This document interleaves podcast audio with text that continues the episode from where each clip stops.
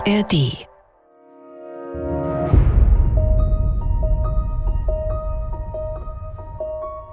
Ich bin Juliane und für diesen Podcast darf ich mit Menschen sprechen, die besondere Geschichten erleben. Menschen, von denen wir manchmal in den Nachrichten hören, über die wir aber eigentlich nur wenig wissen, weil wir oft über sie anstatt mit ihnen sprechen.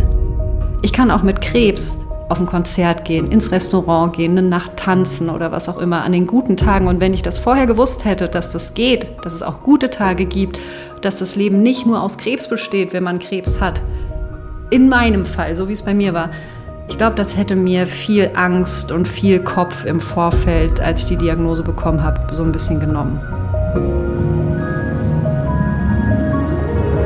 Das sagt Daniela. Sie hat einen Knubbel in ihrer Brust einige Monate ignoriert, bis sie schließlich doch zu ihrer Frauenärztin gegangen ist. Kurz danach stellte sich heraus, es ist Brustkrebs, und zwar ein besonders aggressiver. Krebs ist eine der häufigsten Erkrankungen in Deutschland. Wohl fast jeder kennt jemanden, der schon mal an Krebs erkrankt war oder ist. Trotzdem erlebt Daniela ihre Krankheit auch als Tabu. Wo sind denn die Frauen und Männer, die durch die Behandlung ihre Haare verlieren? Warum sehen wir sie nirgends? Daniela erzählt uns ihre Krebsgeschichte und wie es ihr heute geht. MDR aktuell. Tabubruch der Podcast über Schicksale hinter die Nacht.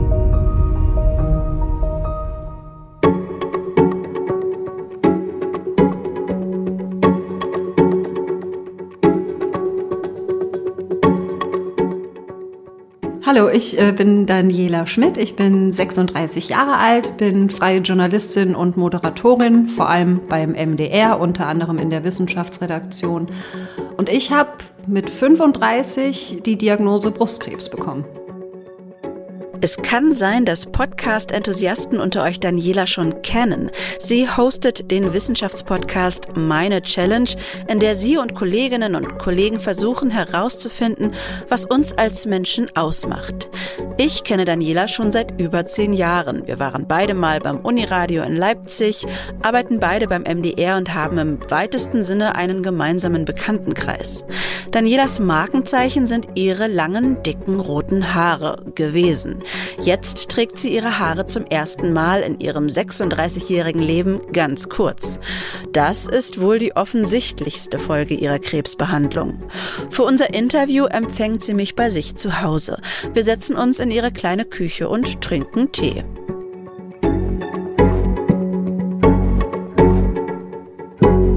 Wir gehen ein Jahr zurück zu dem Tag, als du erfahren hast, es ist was nicht in Ordnung. Welche Erinnerung hast du an diesen Tag?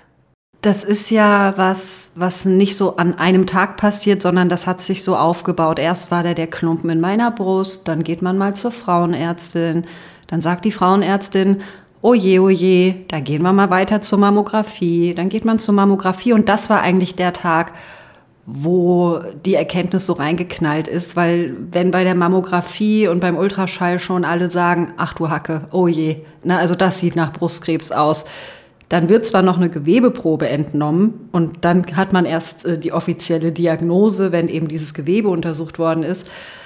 Aber an dem Tag war quasi schon die Wahrscheinlichkeit, dass es Brustkrebs ist, sehr hoch und ich war, ich war wie ferngesteuert ich kann gar nicht sagen, ich war ängstlich oder traurig oder wütend. Ich war einfach überrollt. Es war wie so eine außerkörperliche Erfahrung. Ich bin wie ferngesteuert nach Hause gefahren, habe dann zwei Freundinnen angerufen, die sind dann gekommen. Ja, dann sitzt man zusammen. Niemand weiß so richtig, was er sagen soll. Dann habe ich auch meine Eltern angerufen an dem Tag. Ich wollte das vorher nicht allen erzählen, weil ich wollte keine Pferdescheu machen, wenn es vielleicht am Ende nur eine Zyste ist oder was auch immer. Da habe ich dann auch meine Eltern angerufen, habe die informiert, dass ich wahrscheinlich Brustkrebs habe, viel geweint. Ja, und wenige Tage später war dann eben auch das Ergebnis der Gewebeprobe da, dann war es quasi offiziell. Und ich habe dann gemerkt, es gab noch bis zum letzten Moment so eine kleine Hoffnung, dass es gutartig sein könnte. Und die war dann auch zerschlagen. Und da war dann auch eine Freundin mit dabei. Und wir sind dann da raus, haben beide geschwiegen, haben uns in den Arm genommen und dann sind wir zu mir und haben beide erstmal einen Wodka getrunken. um klarzukommen. Das sind die Erinnerungen, die ich habe an diesen Tag, ja, oder an diese Tage. Wie waren dann deine Erfahrungen bis dahin mit dem oder deine, was wusstest du über Krebs oder was waren deine Erfahrungen mit Krebs bis, bis dahin? Ich hatte, wie wahrscheinlich die meisten, ein Bild im Kopf, was Krebs bedeutet. Bilder von glatzköpfigen Wesen, die nur zu Hause liegen, die kotzen und irgendwann sterben. In meiner Familie gab es, wie wahrscheinlich in jeder Familie, auch Krebsfälle, aber nur in Anführungsstrichen bei entfernten Verwandten. Das war einmal eine ähm, Großtante von mir, die aber bei uns gewohnt hatte, die wir eben auch gepflegt haben, und einmal ein Onkel, der aber nicht bei uns gewohnt hat. Und das waren sozusagen meine direkten Kontakte mit dieser Erkrankung. Und natürlich auch Freundinnen und Freunde. Bei der einen ist die Mutter an Brustkrebs gestorben, bei der anderen ist der Vater krank und so weiter. Sprich, ich hatte ein Bild von der Krankheit, aber es war immer etwas, was weit weg gewesen ist. Passiert nur den anderen.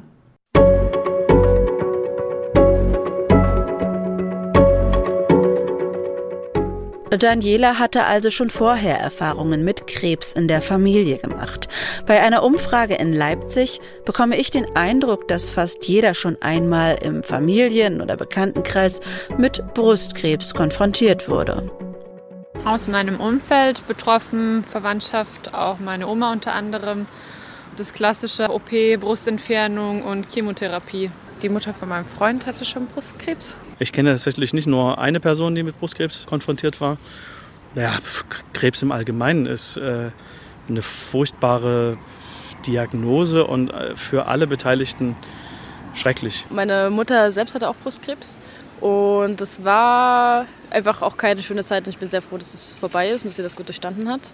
Und deswegen ähm, ist es irgendwie auch schon ein bisschen so ein, so ein Herzensthema von mir und so ein Thema, wo ich immer ein bisschen die Augen aufmache, auch so im Umfeld, weil ich das Gefühl habe, total viele haben es und auch in der Zeit, dass es meine Mutter hatte, hat es tatsächlich auch die Mutter meiner besten Freundin und wir haben damals gar nicht drüber geredet. Und erst als meine Mutter und ihre sich im Krankenhaus begegnet sind, ist das überhaupt erst aufgekommen. Also es ist tatsächlich irgendwie auch ein Tabuthema gewesen. Nur eine junge Frau, die ich auf der Straße anspreche, sagt, sie kenne niemanden, der eine Krebserkrankung hat oder hatte. Sie habe auch keine Angst vor der Krankheit. Anders beschreiben es die Frauen, deren Mütter oder Großmütter mit der Erkrankung konfrontiert waren. Fünf bis zehn Prozent der Brustkrebserkrankungen entstehen durch genetische Vorbelastungen. Vor allem aber sind eigentlich deutlich mehr Frauen im fortgeschrittenen Alter betroffen. Und zu denen gehört Daniela ganz und gar nicht. Aber Krebs hält sich nicht an Regeln. Welche Prognose hast du denn bekommen? Also die haben quasi den äh, Knoten gestanzt, ne, mit so einer relativ dicken Nadel, haben da die Gewebeprobe rausgenommen. Was war da die Prognose dann? Genau. Ich muss dazu sagen, dass ich, wie wahrscheinlich auch viele andere Betroffene, diesen Knoten in der Brust erstmal recht lang mit mir rumgetragen habe, ohne zum Arzt zu gehen. Weil man denkt ja immer, oder ich dachte, ich bin Mitte 30, was soll schon sein? So. Naja, und dann war dieser Klumpen halt schon recht groß. Das ist nicht gut. Also es gibt dann eben so ein Staging, nennt sich das, des Tumors. Da laufen verschiedene Faktoren zusammen. Einmal, wie groß ist das Ding? Hat es gestreut? Wenn ja, wohin überall? Bei mir war es so, dass ein, zwei Lymphknoten nicht gut aussahen. Der Rest vom Körper war aber sauber, also keine Metastasen in der Lunge, in der Leber. Das war schon mal ein Riesenglück, denn dieser Tumor war von einer recht aggressiven Sorte. Einer, der schnell wächst, in dem sich die Zellen schnell teilen und die Zellen auch sehr stark entartet sind, also sich sehr stark unterscheiden von den normalen Körperzellen. Und das sind alles Faktoren, die dem Tumor, ich sag mal, ein großes Gefahrenpotenzial geben. Das waren alles keine guten Nachrichten. Größe, kannst du das beschreiben? Also die, der Tumor hatte ein Ausmaß von, ich will jetzt nichts Falsches sagen, ich glaube, so vier Zentimeter, also schon Klumpen. Mhm. Es war aber so, dass der sich so ein bisschen eingekapselt hatte. Also nicht alles an diesem Klumpen war bösartiger Tumor, sondern es war ein bisschen so, so verstehe ich es, als ob der Körper da so eine Hülle drum gebaut hätte, was vielleicht ja mein Glück war, weil das so dann eben nicht streuen konnte. So denke ich mir das in meinem Laiengehirn irgendwie. Kluger Körper. Genau. Ich wusste dann, das ist recht aggressiv. Da haben auch alle Menschen, mit denen ich den Befund besprochen habe, kein Schleifchen drum gebunden, sondern haben das schon deutlich gesagt, so, up, das ist kein guter Wert oder mm, das, ah. Aber dann kam, als ich dann ähm, das erste Gespräch hatte zur Therapie und so, habe ich eben auch die Info bekommen, dass ich noch vor 20, 30 Jahren an diesem Tumor ziemlich sicher gestorben wäre, es aber inzwischen neue Therapieverfahren gibt, die genau diese fiesen Agroarten von Brustkrebs total gut angreifen können. Und dass der Tumor wahrscheinlich komplett verschwinden wird. Und das war so eine krasse Achterbahn von, oh mein Gott, dieser Tumor ist maximal beschissen und gefährlich, zu, ja, ist er, aber wir können ihm trotzdem den Gar ausmachen. Das war, oh, da wird mir jetzt noch ganz anders, wenn ich daran denke, wie krass das irgendwie war. Ja. Wie war denn dann die Behandlung geplant? Auch auf, auf welchen Zeitraum? Eingebrannt hat sich der Moment, als meine Frauenärztin zu mir sagte, also es war wie gesagt im März, Frau Schmidt, die kommenden zwölf Monate oder der Rest dieses Jahres, geben Sie das verloren. Das ist für Sie gelaufen, das wird nämlich richtig scheiße. Und so war das dann auch, so war dann auch der Plan. Also ich bin dann natürlich erstmal weiter überwiesen worden ans Brustzentrum hier in Leipzig-Konnewitz. Und da wurde dann der Therapieplan eben besprochen. Auch da wurde nochmal gesagt, es ist kein, kein guter Tumor, der ist schon recht weit und schon recht groß, aber eben, wir können dem beikommen. Und da wurde dann eben gesagt, erstmal wird eine Chemotherapie gemacht, Neoadjuvant nennt sich das, wenn eine Chemotherapie gemacht wird, bevor operiert wird. Also Chemotherapie, sechs Zyklen, alle drei Wochen parallel zu dieser Chemotherapie eine Antikörpertherapie. Das sind dann so diese neuartigen Therapien, die eben diese Agrokrebsarten kaputt machen können. Also eine Antikörpertherapie, das ebenfalls per Infusion. Dann eine Operation, wo eben das betroffene Gewebe entfernt wird. Dann eine großflächige Bestrahlung und am Ende noch Hormontherapie, weil mein Brustkrebs hormonsensibel war. Also gibt es auch wieder so verschiedene Sorten. Und ich nehme jetzt für die nächsten fünf bis zehn Jahre jeden Tag eine Hormontablette, um die Hormone, die eben den Tumor oder das Tumorwachstum triggern, unten zu halten. Und weil du nach Prognose gefragt hast, die Ansage war eben, wir können aus ganz vielen Rohren feuern sozusagen und das ist gut. Deswegen gehen wir eben davon aus, dass wir dich wieder gesund kriegen. Aber auf jeden Fall ein Riesenbatzen an Behandlungsschritten und äh, einiges, was man dann seinem Körper auch zutraut, wo man ja auch ein gewisses Bild davon hat, ne? was das für den Körper bedeuten könnte. Total, ja. Also ich hatte wirklich dieses Bild von meiner Großtante, die abgemagert, kotzend, ein Häuflein Elend in ihrem Bett liegt. Und wenn du hörst, du hast diese Krankheit jetzt auch, siehst du dich halt so. So war es dann aber zum Glück nicht. Und das zu lernen hat auch voll gedauert. Und heute denke ich so, boah, wenn ich vorher gewusst hätte, dass Krebs auch ganz anders aussehen kann und was es alles für Möglichkeiten gibt, die Nebenwirkungen im Griff zu halten und so, ich hätte mir vielleicht ein bisschen weniger eine Platte gemacht. Ich finde es beeindruckend, wie offen und gesprächsbereit Daniela über die wahrscheinlich herausforderndste Zeit in ihrem Leben spricht. Unverblümt und ehrlich. In ihrer Wohnung gibt es viele Bilder, die sie mit Freundinnen und Freunden zeigt. Postkarten mit albernen Sprüchen hängen am Kühlschrank. Es ist offensichtlich, dass Daniela ein lustiger, geselliger und sehr sozialer Typ ist. Und sie liebt ihren Job als freie Journalistin und Podcasterin. Heute sagt sie, die Krankheit habe ihr eine Zeit lang einen Teil ihrer Identität weggenommen.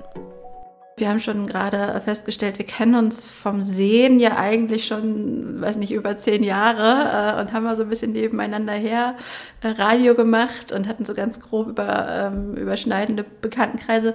Und tatsächlich äh, habe ich dich immer mit deinen langen roten Haaren natürlich assoziiert, äh, die du, weiß ich nicht, vielleicht dein Leben lang hattest. Wie war das, weil du sitzt jetzt hier mit einer sehr schönen Kurzhaarfrisur, aber wie war das, als klar war, dass du dich davon trennen musst? Wie war das für dich, aber wie hat auch das Umfeld äh, reagiert? Vielleicht auch Leute, die dich nicht kannten. Also, ich erinnere mich noch an den Moment, als ich den ersten Termin im Brustzentrum hatte und die Ärztin sagte, sie zählte halt auf, was wir alles machen und guckte mich an und sagte, die Haare werden ausfallen. Das war aber irgendwie wenig überraschend oder das ging so ein bisschen unter in allem anderen, was sie erzählt hat. War auch so eine Selbstverständlichkeit, so ja, du hast jetzt Krebs, klar fallen dir die Haare aus, so ungefähr. Das habe ich dann, muss ich wirklich sagen, relativ entspannt auf mich zurollen lassen. So, ich wusste dann auch relativ genau, wann das passieren wird, nämlich so ungefähr zwei Wochen nach der ersten Chemotherapie. Das kann man recht gut prognostizieren. Ich hatte schon eine Freundin und einen Freund angespitzt, von wegen, Leute, wenn es soweit ist, melde ich mich, dann kommt ihr zu mir und könnt ihr mir dann eben den Schädel rasieren. Also ich wollte nicht warten, bis nach und nach alles ausfällt, sondern ich habe gesagt, wenn ich merke, es geht los, dann kommt die Mähne halt runter. Und ich hatte richtig Angst vor diesem Tag, weil ich eben dachte, boah, wie wird das? So, ich kenne mich wirklich fast nur mit langen roten Haaren, mit Pony. Und das war wirklich so ein wenn ich eine Comicfigur wäre, wäre das so mein Signature-Ding, einfach diese Frisur. Und ich hatte Angst, wie ich das wegstecken würde. Naja, und dann kam der Tag, wo ich morgens in der Dusche stand und gemerkt habe, boah, scheiße, du kannst dir so die Haare vom Kopf ziehen. Okay, dann habe ich die beiden angerufen, die sind sofort gekommen. Und dann haben wir mir den Schädel rasiert.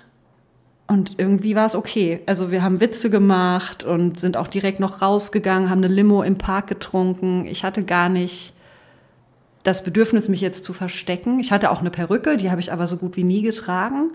Ich fand mich furchtbar hässlich mit der Glatze. Ich finde auch die Kurzhaarfrisur jetzt ganz schlimm. Ich will einfach zurück zu meinem alten Ich optisch. Aber es war halt so, ja, es gehört halt dazu. Was bleibt mir jetzt anderes übrig? Deal with it. Und ich weiß auch noch, als ich das erste Mal im Brustzentrum war, habe ich so einen Blick erhascht in die Chemoambulanz und da lagen diese ganzen Frauen mit Glatzen.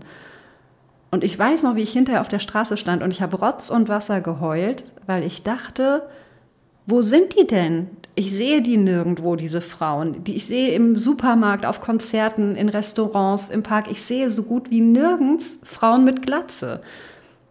Und dann habe ich so gedacht, ey, wenn ich die Glatze habe, dann werde ich die auch, dann trage ich meine Stoppelmurmel draußen spazieren, weil ich will, dass man auch mit Krebs am Leben teilhaben kann. Ich will nicht, dass Krebs heißt, okay, ich bin nur noch zu Hause oder ich sterbe weg, denn das war so meine Schlussfolgerung in dem Moment. Ich sehe diese glatzen Frauen nirgends, also geht es denen anscheinend so schlecht, dass sie nicht rausgehen können oder sie sterben einfach.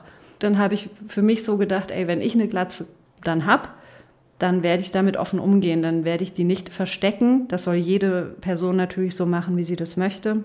Aber für mich war es der richtige Weg, damit offen umzugehen. Und die Rückmeldungen von den Menschen waren positiv, so, ach, das steht dir, tolle Kopfform, halt so diese Klassiker irgendwie. Aber natürlich sagt auch niemand, oh, sieht schon scheiße aus. Ja. Also muss man, also boah, schwierig. Das sagt ja auch niemand. Natürlich sagen, natürlich sind alle nett zu der Krebskranken. Ich will meine Haare wieder haben. Ich hadere jetzt sehr damit, aber vielleicht ist eben dieses Haarthema auch einfach stellvertretend für was ist da mit dem Körper passiert und äh, was ist mit dem ganzen Ich passiert durch diese Erkrankung. Und man will einfach wieder zurück zum alten Ich. Und die Frisur ist vielleicht auch nur so ein Stellvertreterproblem, dass man sich da so ein bisschen macht. Wie umfangreich war die OP? Ich formuliere es jetzt mal ein bisschen offen. Manchmal werden ja Frauen die Brüste komplett abgenommen. Das wurde bei mir nicht gemacht. Zum einen, weil ich keine genetische Prädisposition habe. Das gibt es ja auch, dass bei Frauen so ein Brustkrebs, eine Brustkrebs-Genmutation festgestellt wird. Dann werden manchmal oft die Brüste komplett abgenommen, um das Risiko zu vermindern. Das war bei mir nicht der Fall. Dann war es so, durch die äh, Therapie hatte sich der Tumor komplett zurückgebildet. Der war nicht mehr sichtbar. Und auch die Lymphknoten waren wieder sauber. Wann nach Beginn der ersten Chemo kam dann die Operation? Das war so, dass ich ähm, die Chemotherapie begann Mitte, Ende April 2022. Das ging dann über den Sommer. Die letzte Chemo war im August. Dann war erstmal Ausruhen und im September war dann die Operation. Also ein Monat nach der letzten Chemoinfusion. Und dadurch, dass ich das so komplett zurückgebildet hatte, war eben der Plan, wir operieren brusterhaltend, sprich wir schneiden nur das betroffene Gewebe oder eben den Ort, wo der Tumor war, mit noch ein bisschen drumrum, schneiden wir raus und wir entnehmen die Lymphknoten aus der Achselhöhle. Da gucken wir mal, wie viele, je nachdem, wie die halt liegen. Am Ende waren es zwölf Lymphknoten, die rausgenommen worden sind. Also ein Stück Brust und zwölf Lymphknoten. Alles sauber, keine Krebszellen mehr drin yay. Also ich habe jetzt Narben natürlich, aber ich dachte erst, ob das dann komisch aussieht, fehlt mir dann so eine, so eine Ecke, Brust, wie bei so einer Torte, wo jemand ein Viertel weggegessen hat. Aber ist gar nicht so. Also ähm, das kosmetische Ergebnis läuft irgendwie total, bis auf die Narben sieht man da gar keinen Unterschied. Wie ist es jetzt aktuell? Ist alles abgeschlossen? Im Moment kriege ich noch diese Antikörperinfusionen, die ich auch parallel zur Chemotherapie schon bekommen habe. Das läuft ein Jahr. Da kriege ich im April die letzte Runde. Das ist alle drei Wochen. Das hat keine großen Nebenwirkungen. Das ist mega entspannt. Und diese Hormontherapie mache ich halt noch. Und die werde ich eben auch noch fünf bis zehn Jahre machen. Im Prinzip, bis ich in den Wechseljahren bin. Das ist das, was gerade noch läuft. Und natürlich ganz viel Vorsorge Untersuchungen regelmäßig. Hatte die Krankheit selbst irgendwelche Symptome bei dir hervorgerufen? Oder kamen die Symptome eigentlich alle von der Behandlung? Ich finde das schwer zu sagen. Ich will jetzt nicht so ein Ding aufmachen mit, ich hatte dies und jenes und jeder, der das hat, hat wahrscheinlich Krebs. Aber, und ich kann es auch nicht sicher sagen, aber aus heutiger Sicht war es so, jetzt mal abgesehen von dem Klumpen in der Brust, ich hatte einiges an Gewicht verloren. Und ich habe das immer drauf geschoben, weil das war eine recht stressige Zeit und äh, also sowohl jobmäßig als auch emotional und ich habe das immer darauf geschoben. So, ach ja, ich habe dann immer weniger Appetit, wenn viel los ist und deswegen habe ich so viel abgenommen. Heute denke ich ja, vielleicht aber halt auch nicht. Vielleicht hast du eben auch abgenommen, weil der Tumor die ganze Energie gefressen hat, die du deinem Körper zugeführt hast. Und ich hatte ziemlich viel Haarausfall und dachte aber immer, ja gut, du hast halt so lange Haare und da fällt es halt auf, wenn die ausfallen. Aber aus heutiger Sicht waren das so zwei Sachen, wo ich denke, vielleicht war das auch der Krebs. Aber ich weiß es einfach nicht. Äh, wie lange hast du denn quasi den Knoten getastet und immer das weggeschoben? Weißt du das noch? Das waren Monate. Das waren wirklich Monate. Hab da zwischendurch auch mal mit einer Ärztin gesprochen, aber mehr so zwischen Tür und Angel. Und die meinte, ah, das ist bestimmt eine Zyste oder so. Also würde ich mir mal jetzt keine Platte machen. Was es ja bei den meisten Menschen in meinem Alter, die sowas tasten, auch ist. Aber natürlich möchte ich mein Vergangenheits-Ich gerne schütteln und sagen, ey, warum hast du dich nicht früher gekümmert? Also ich hätte locker ein halbes Jahr früher schon mit einem guten Grund zur Frauenärztin gehen können. Dadurch, dass ich so diese Therapie aus mehreren Richtungen bekommen habe, Chemotherapie, Antikörpertherapie, dies, das, deshalb wurde eben als Rhythmus festgesetzt alle drei Wochen, damit der Körper sich zwischendurch ein bisschen erholen kann. Und das war gut, denn nach den Infusionen hatte ich so eine Gnadenfrist von zwei, drei Tagen. Da ging es mir noch okay. Ich war so ein bisschen verschallert, ein bisschen müde, hm, konnte nicht gut schlafen. Und dann setzten die Nebenwirkungen ein.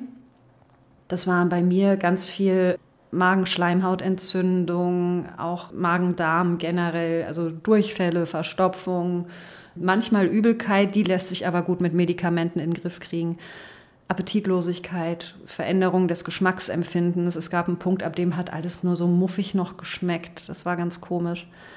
Äh, natürlich Abgeschlagenheit, Müdigkeit. Das waren so meine Hauptsymptome. Es gibt noch ganz viele andere Nebenwirkungen und es wurde mir auch vorher schon gesagt, so meistens entwickelt man ein Steckenpferd in Anführungsstrichen, was so die Hauptnebenwirkungen sind. Bei mir war das Magen-Darm ganz viel, plus eben Abgeschlagenheit und Erschöpfung. Aber das ging vielleicht immer so anderthalb Wochen und dann ging es mir wieder besser und ich konnte mich so ein bisschen berappeln und bin mit Freunden weggefahren oder war mal feiern oder äh, habe Dinge unternommen, versucht ein bisschen Sommer mitzunehmen, bis dann eben die nächste Infusion alles wieder eingerissen hat.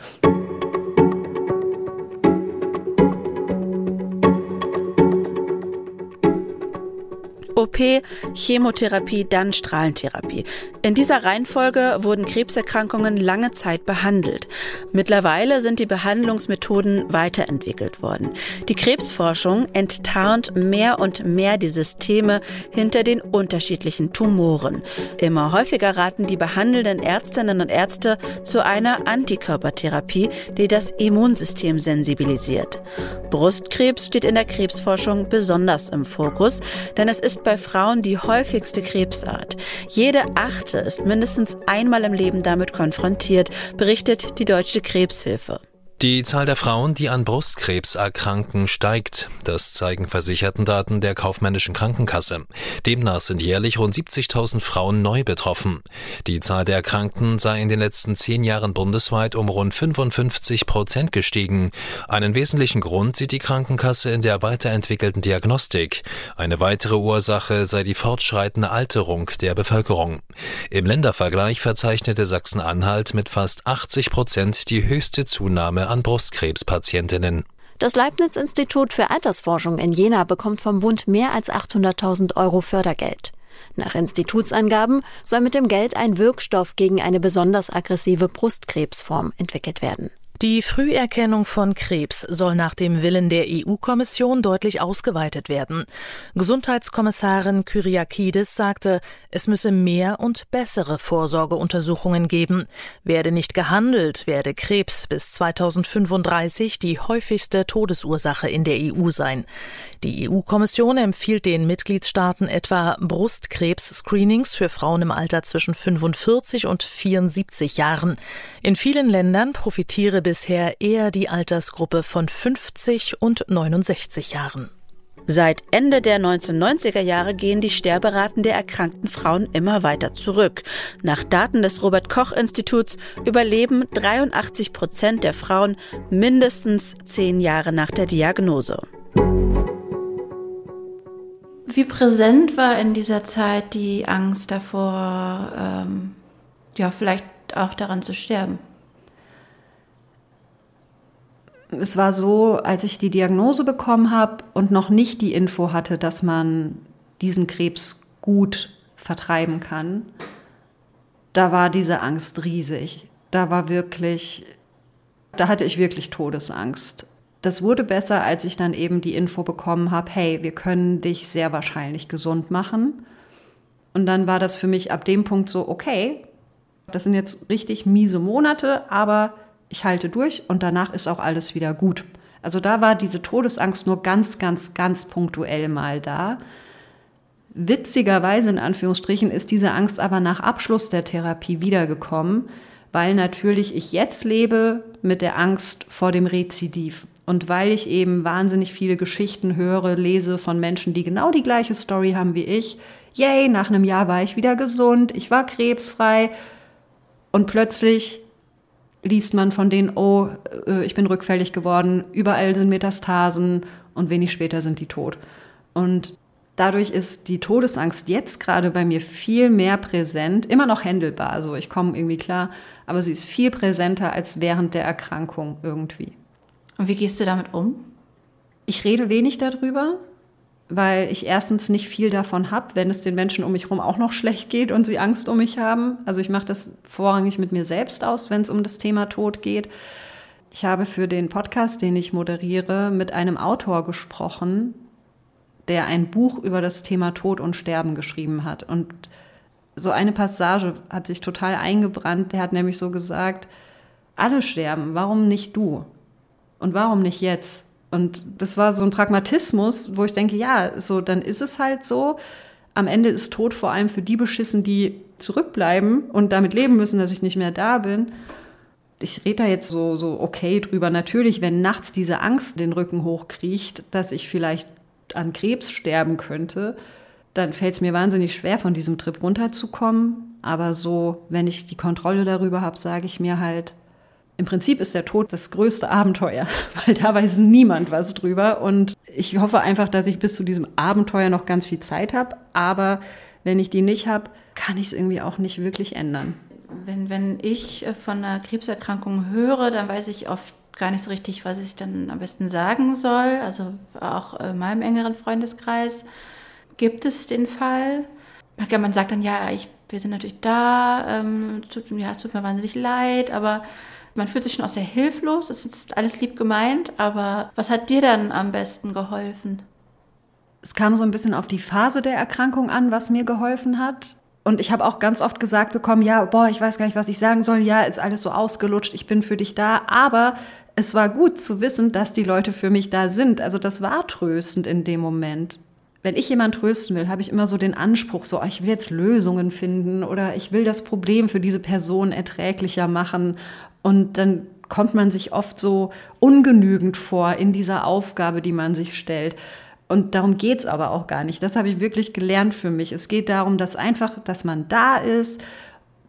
Man kann Ablenkung bieten, man kann zuhören, man kann, das fand ich super, Witze machen über den Krebs. Absolut verbotene Sprüche klopfen. Das darf nie jemand erfahren, was wir hier für Witze gemacht haben. Aber das hat mir so krass geholfen weil ich dachte, okay, wenn wir darüber lachen können, dann ist es vielleicht alles nicht so schlimm. Was ich eher schlimm in Anführungsstrichen fand, waren Menschen, von denen ich teilweise seit Jahren nichts gehört habe, die sich jetzt wieder gemeldet haben. Wahnsinnig lieb, wahnsinnig tolle, liebe Dinge, die diese Menschen mir gesagt und geschrieben haben. Aber mit ein bisschen Abstand habe ich dann gedacht, warum melden die sich jetzt?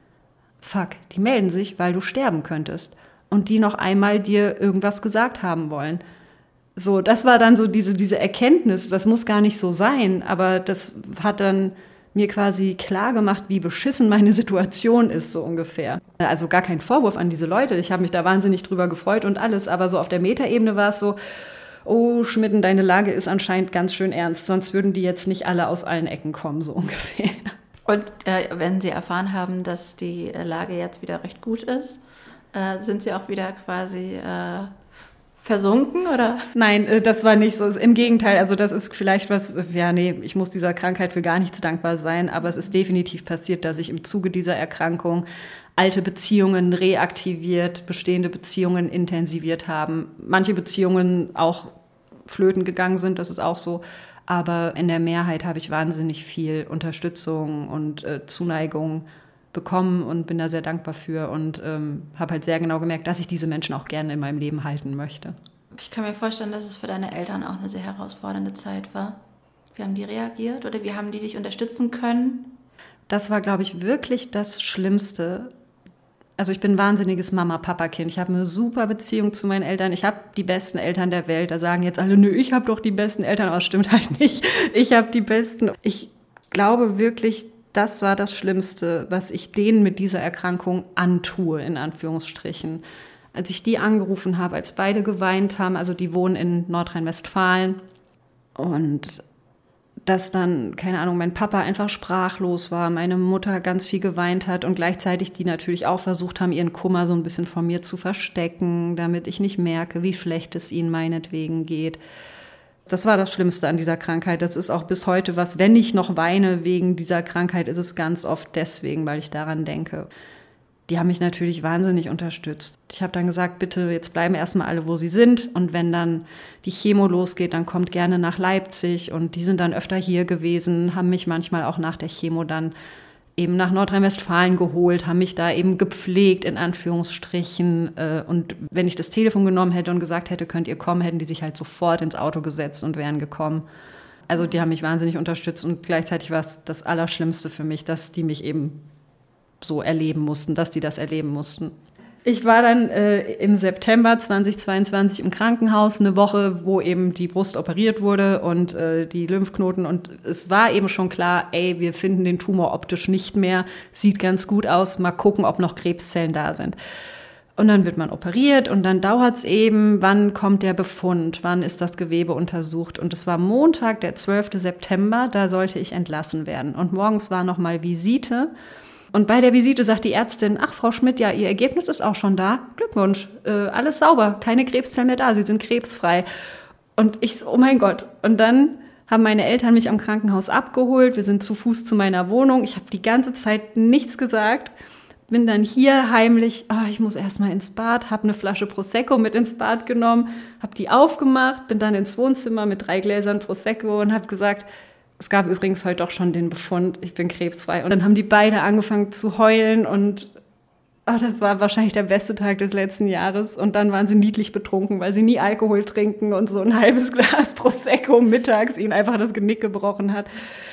Ja, also so habe ich die, glaube ich, noch nie erlebt. Das war so zwischen Tränen und aufgelöst und ich fasse es gar nicht. Und ja, das war das größte Geschenk. Wirklich, wirklich. Hattest du Kontakt zu anderen Erkrankten? Also du hast schon gesagt, du hast da mal so reingeluschert in so einen Raum, da hattest du andere gesehen, aber hattest du auch richtig Kontakt mit anderen? Bei den Infusionen liegt man mit mehreren Personen in der sogenannten Chemoambulanz. Natürlich ergibt sich dann mal Smalltalk so ein bisschen. Ähm, Darüber hinaus aber nicht. Und das habe ich tatsächlich ganz bewusst so gemacht, weil, also es gibt wahnsinnig viele tolle Angebote für Betroffene. Ich wollte das für mich nicht, weil ich erstens Angst hatte, was für Geschichten ich da höre, was für Schicksale ich da sehe und nicht wollte, dass es meine Angst triggert, so okay, das könnte mir halt auch passieren. Zweitens wollte ich nicht, ich wollte nicht dass diese Krankheit so einen großen Teil in meinem Leben einnimmt. Das ist total blöd, weil sie nimmt einen wahnsinnig großen Teil ein, immer noch. Aber ich wollte diesen Teil nicht noch größer machen, indem ich auch noch in Selbsthilfegruppen gehe oder irgendwelche Freizeitgruppen oder das ist jetzt meine Krebsfreundin aus der Chemoambulanz oder so. Ich wollte das nicht. Ich wollte so viel wie möglich mein altes Leben, mein normales Leben weiterhaben und zu diesem Leben gehört die Krankheit nicht. Deswegen habe ich das tatsächlich bewusst vermieden. Bist du manchmal vielleicht kontaktiert ähm, von äh, Menschen, die wissen, dass du da Erfahrung hast und die dich vielleicht um, Unterstützung fragen? Ich meine, du bist ja sehr offen auch durch deinen Podcast damit umgegangen. Es gab tatsächlich nach der Veröffentlichung dieser, dieser Podcasts Menschen, die sowohl auf dem offiziellen Weg über die MDR-E-Mail als auch so privat, die haben mich dann auf Instagram oder Twitter gefunden und haben mir dann geschrieben und da waren tatsächlich viele Betroffene dabei. Also meistens aber welche, die es hinter sich haben, also die inzwischen wieder genesen sind. Und teilweise sehr offene Zuschriften. Also eine Frau schrieb mir auf Instagram privat so, boah, ich habe morgen eine Computertomographie, weil bei mir stimmt irgendwas nicht und jetzt wird das morgen gecheckt. Ich habe so Angst, dass es irgendwo leuchtet, also sprich, dass wieder irgendwo Krebs ist. Und das fand ich, das war krass. Da haben Leute wirklich mir ihre Geschichte erzählt, eben weil ja, sie vielleicht gedacht haben, Dani hat mir ja auch meine erzählt in dem Podcast so ungefähr. Das gab's. Es gab nicht dieses Hilf mir oder hast du einen Rat für mich, sondern es war mehr wie so ein, boah, der kann ich das ja erzählen, die weiß genau, wie es ist. Da haben sich so zwei, drei Kontakte ergeben.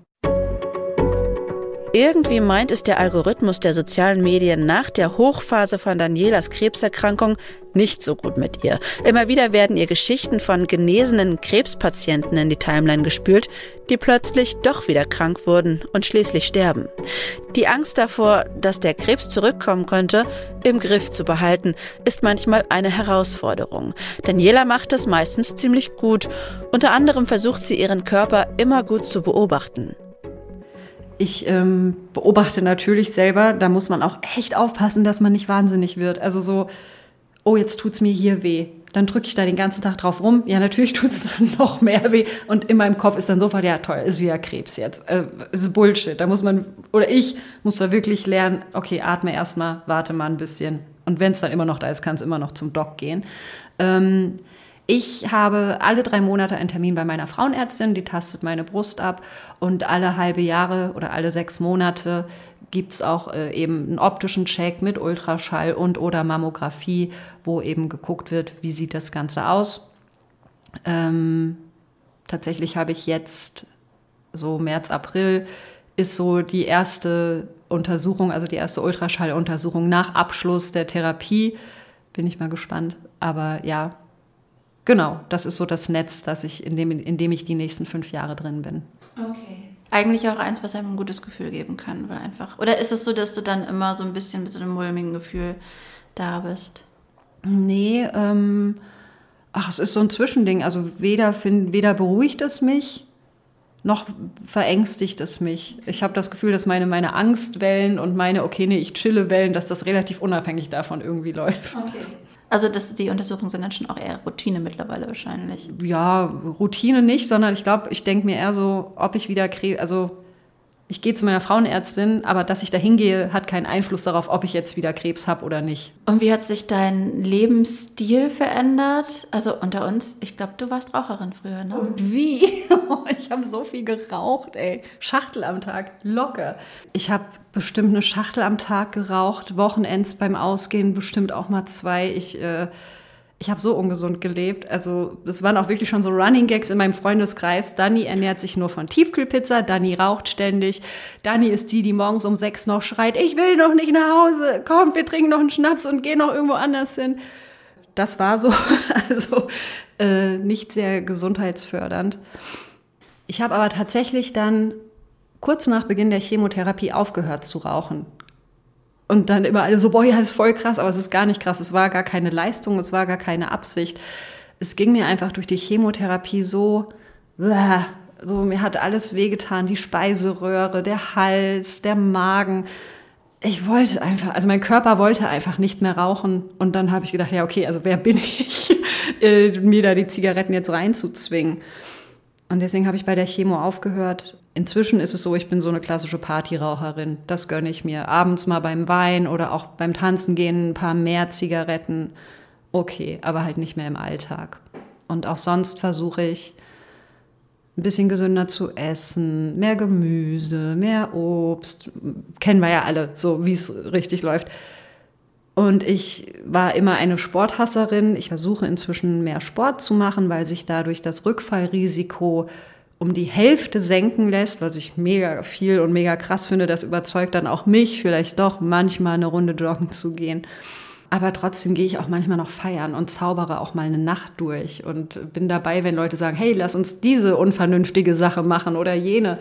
Das ist ja dann irgendwie auch Leben. Also die Balance ist eine andere als vor der Erkrankung, aber das alles findet definitiv weiterhin statt bei mir. Weil sonst hätte ich auch am Krebs sterben können, wenn ich keinen Spaß mehr habe.